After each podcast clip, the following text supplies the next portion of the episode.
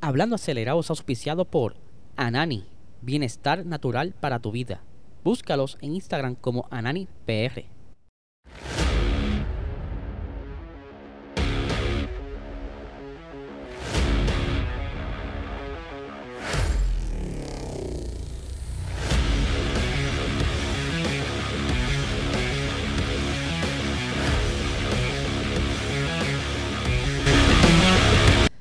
Saludos amigos Fiebre, bienvenidos a todos a otra edición más de Hablando Acelerable. Habla Excel. Muchas gracias a todo el corillo que se conectó el día de ayer en el eh, episodio de Boxstall allá en nuestro canal de YouTube.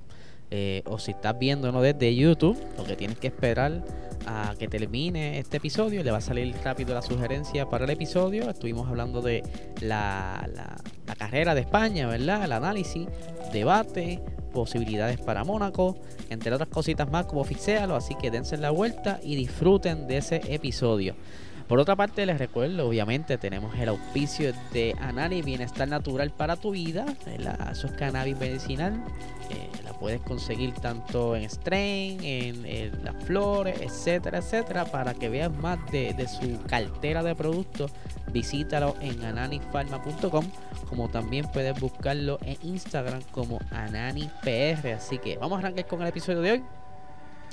Eh, obviamente, quiero que se suscriban Sí, porque siempre se me olvida, en que se, se me olvide, suscríbete al canal, si estás en YouTube, en podcast, deja tu eh, rating, 5 estrellitas, aunque no te guste, danos 5 estrellitas para que nos ayude, ¿verdad? Tú sabes, eso no cuesta. Así que vamos a seguir. Este fin de semana, ustedes saben muy bien que viene la carrera de Mónaco la gran carrera de Mónaco, que ya muchos años, ¿verdad? Con ese protagonismo en la Fórmula 1, lamentablemente en el 2020 y en unos años, muchos años atrás, también ocurrió algo similar y no, no corrieron, pero vienen ahora este fin de semana, pero de igual manera viene la Indy 500, son las 500 millas de Indianápolis. Y pues como bien saben, estos días han estado en las prácticas, eh, la quali, Scott Dixon se llevó la Super Bowl, eh, pero quería traerles este detalle curioso, ¿verdad? Que encontré entre las noticias y es que ustedes saben, el actor eh, Miles Teller, él estará ondeando la bandera a cuadros este próximo fin de semana, ¿verdad? En esa último lap. Eh, y para los que no sepan, él es uno de los actores que está saliendo en la película eh, Top Gun Maverick, que si no saben, ¿verdad? Están en una generación más adelante. Esta es la secuela de una película de los 80, si no me equivoco. Fue bastante... Yo ni había nacido para esta película, así que se decidió Hollywood por tirar esta, por tirar esta secuela. Y aquí el actor Meister estará ondeando esa bandera el próximo domingo.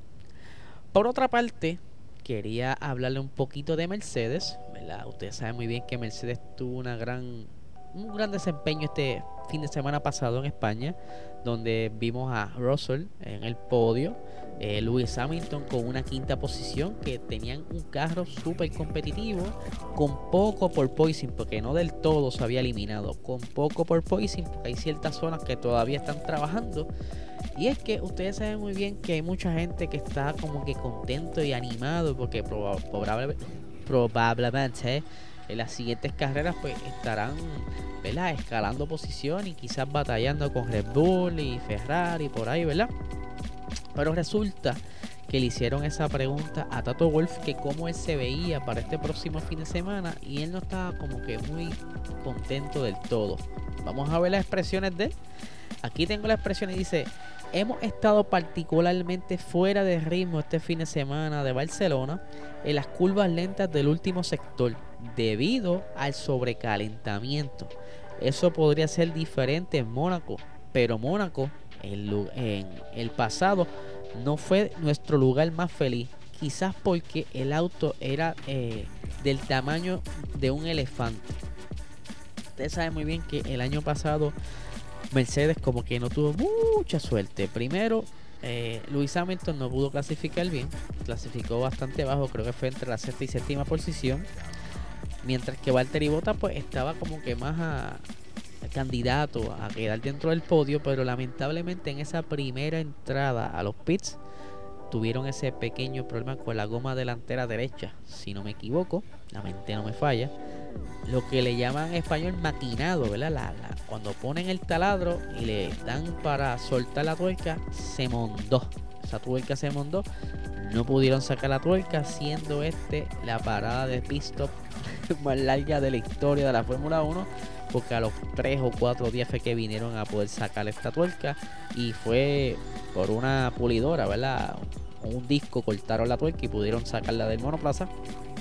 Eh, pero como les he dicho en otras ocasiones y si vieron el episodio de Box ayer, Mónaco es una pista de oportunidades, por decirlo así, mucha suerte y tratar de estar en el menos tráfico posible cuando estás al momento de hacer la vuelta rápida para la quali.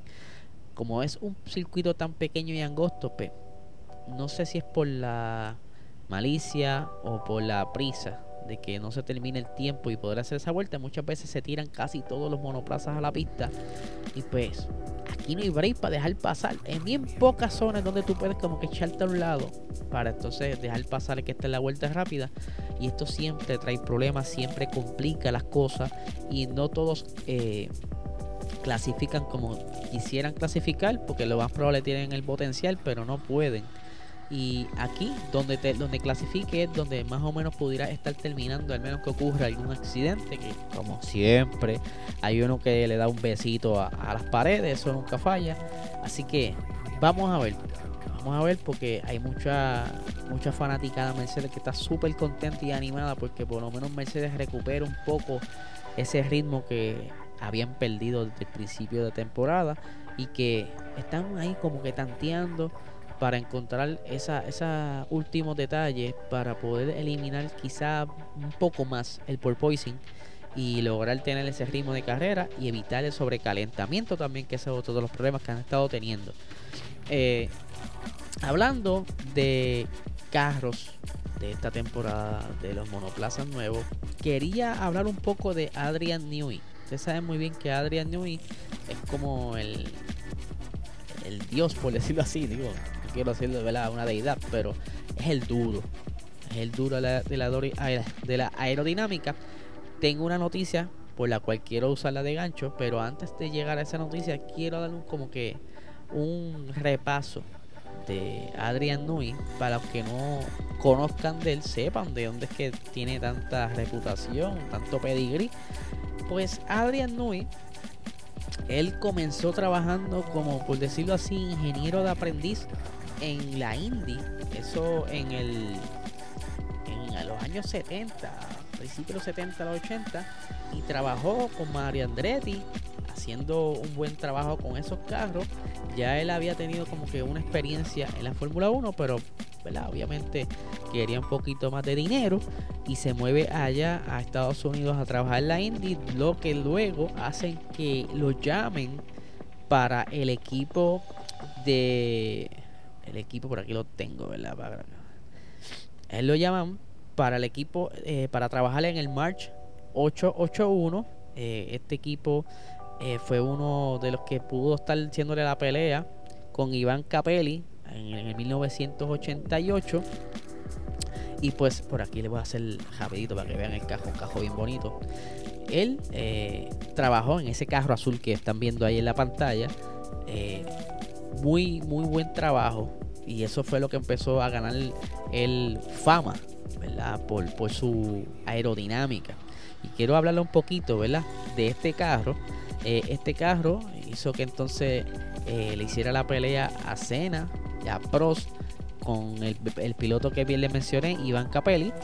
Eh, dice que fue el mejor monoplaza monférico de esa temporada, o sea, con mejor aerodinámica en un momento en que la primera era de los turbos llegaban a su fin, equipado con un motor aspirado eh, V8 de 3.5 litros con 600 caballos de fuerza eh, a 11.2 eh, por vuelta, o sea, a, las revoluciones, ¿verdad? A 11.000 revoluciones.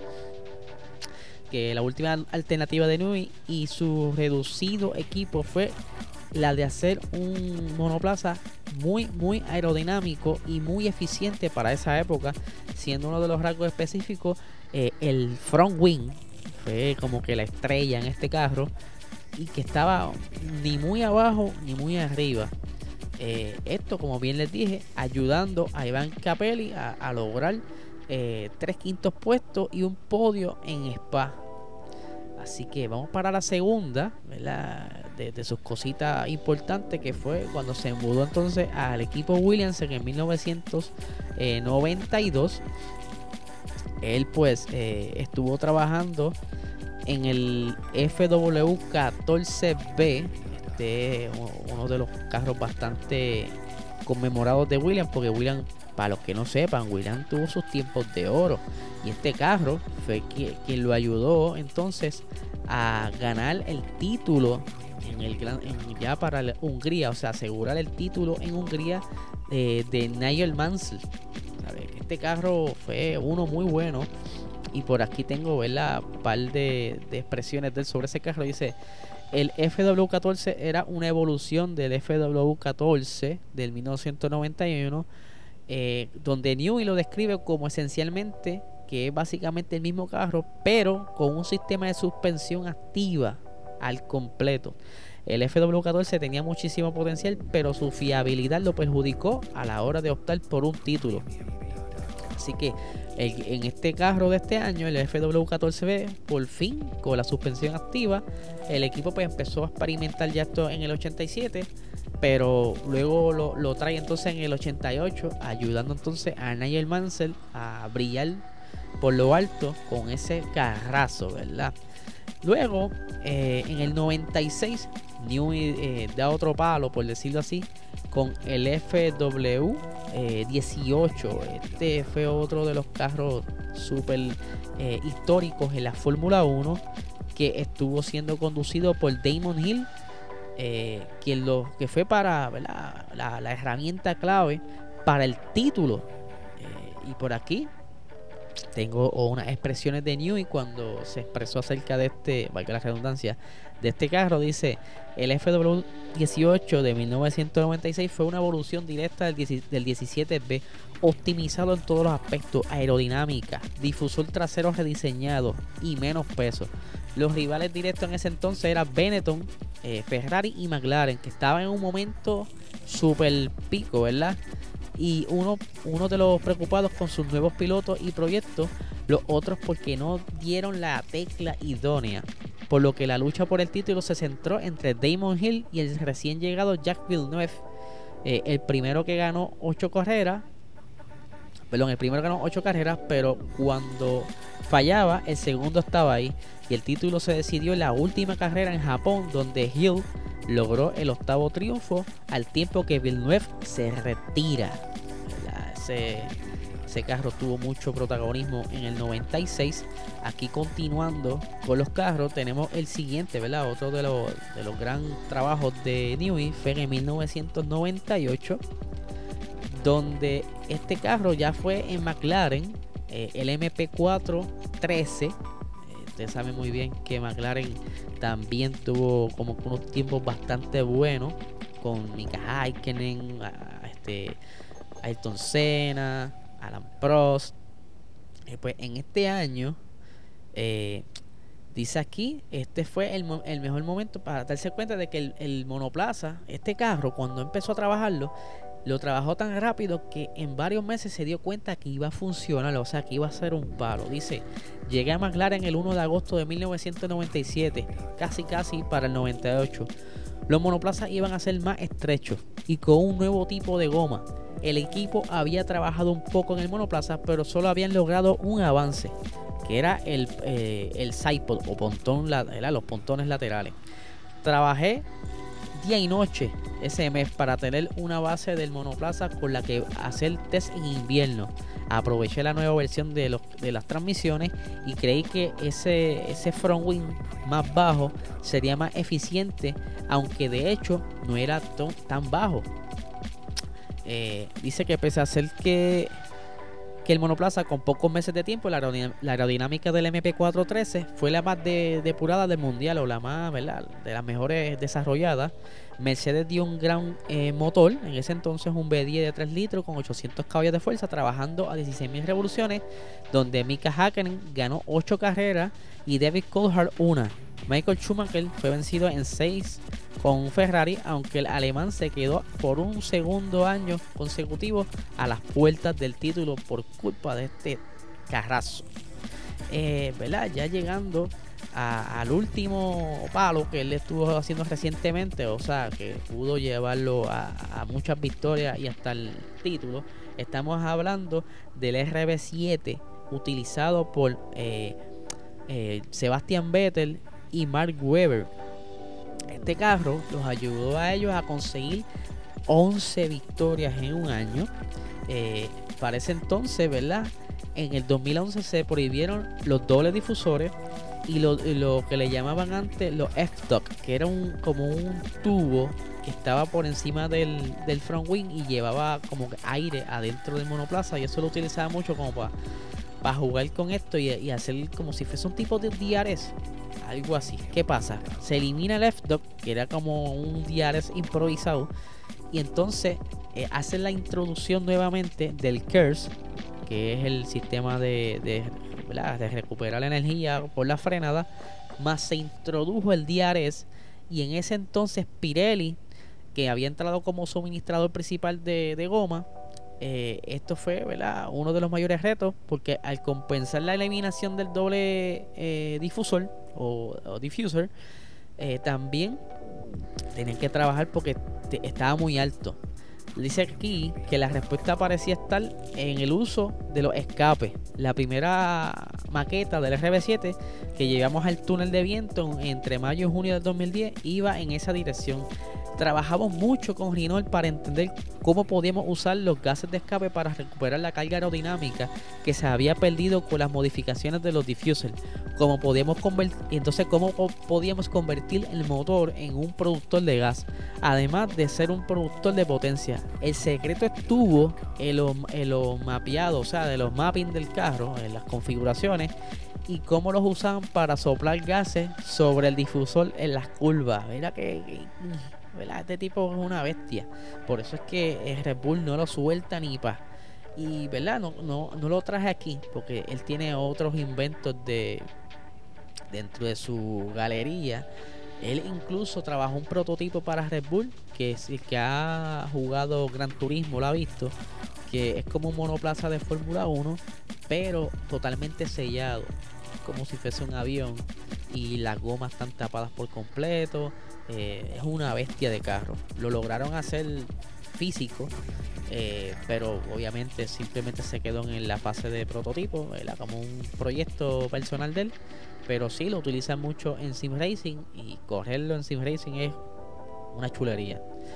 ¿Qué pasa? ¿Por qué doy todo este, todo este background de Newey? Es que él estuvo hablando recientemente porque estaba como que hablando sobre los monoplazas de hoy día, ¿verdad? Ustedes saben que cambiaron la aerodinámica y que no ha sido lo que, lo que la F1 esperaba. Inicialmente creían que los carros iban a estar más cerca eh, para las mejores batallas, pero obviamente al ser una, un cambio tan grande, la, la normativa, pues la interpretación de la idea y todo esto, pues no se acerca tanto. Y él, critica el que al hacer tantos cambios, pues no, no es lo que los, los equipos están esperando y que eso entonces es como empezar de cero y les toma tiempo acercarse nuevamente. Y una vez casi siempre cuando se están acercando, pues le cambian los muñecos y vuelve y se alejan. ¿Sabe? Que, que la F1 tiene que cambiar este, esta manera de, manejar estas normas, porque si quieren tener una carrera goma goma, pues tienen que jugar a favor, no en contra. Aquí tengo las expresiones de Newey, una de, muchas, ¿verdad? Pero de la más importante que, que resaltó fue la siguiente, dice, el peso bajo y la eficiencia aerodinámica son las dos características más importantes. Obviamente, ustedes saben que eh, este año los carros son mucho más pesados. Cada año han ido aumento de peso y pues con el aumento de peso eh, tú tienes que entonces, pues, eh, carros quizá porque tienes que meterle más sistema de seguridad, porque ellos quieren que entonces eh, no, sea un arma mortal para los, los equipos, ¿verdad? Y si algunos de los aspectos de seguridad se están convirtiendo naturalmente en un problema que se refuerza a sí mismo. Cuanto más pesado sea el auto, más fuerte tiene que ser. En mi opinión necesitamos autos más pequeños, más ligeros y más eficientes energéticamente.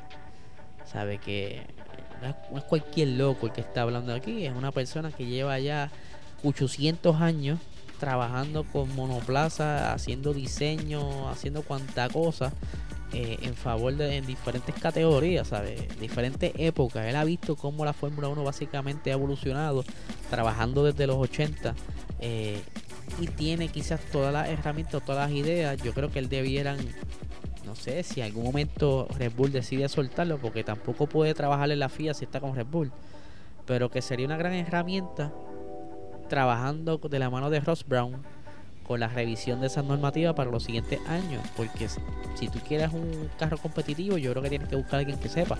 Los Brown, sí, ¿verdad? Tuvo la experiencia, la tuvo como team director de McLaren y eso.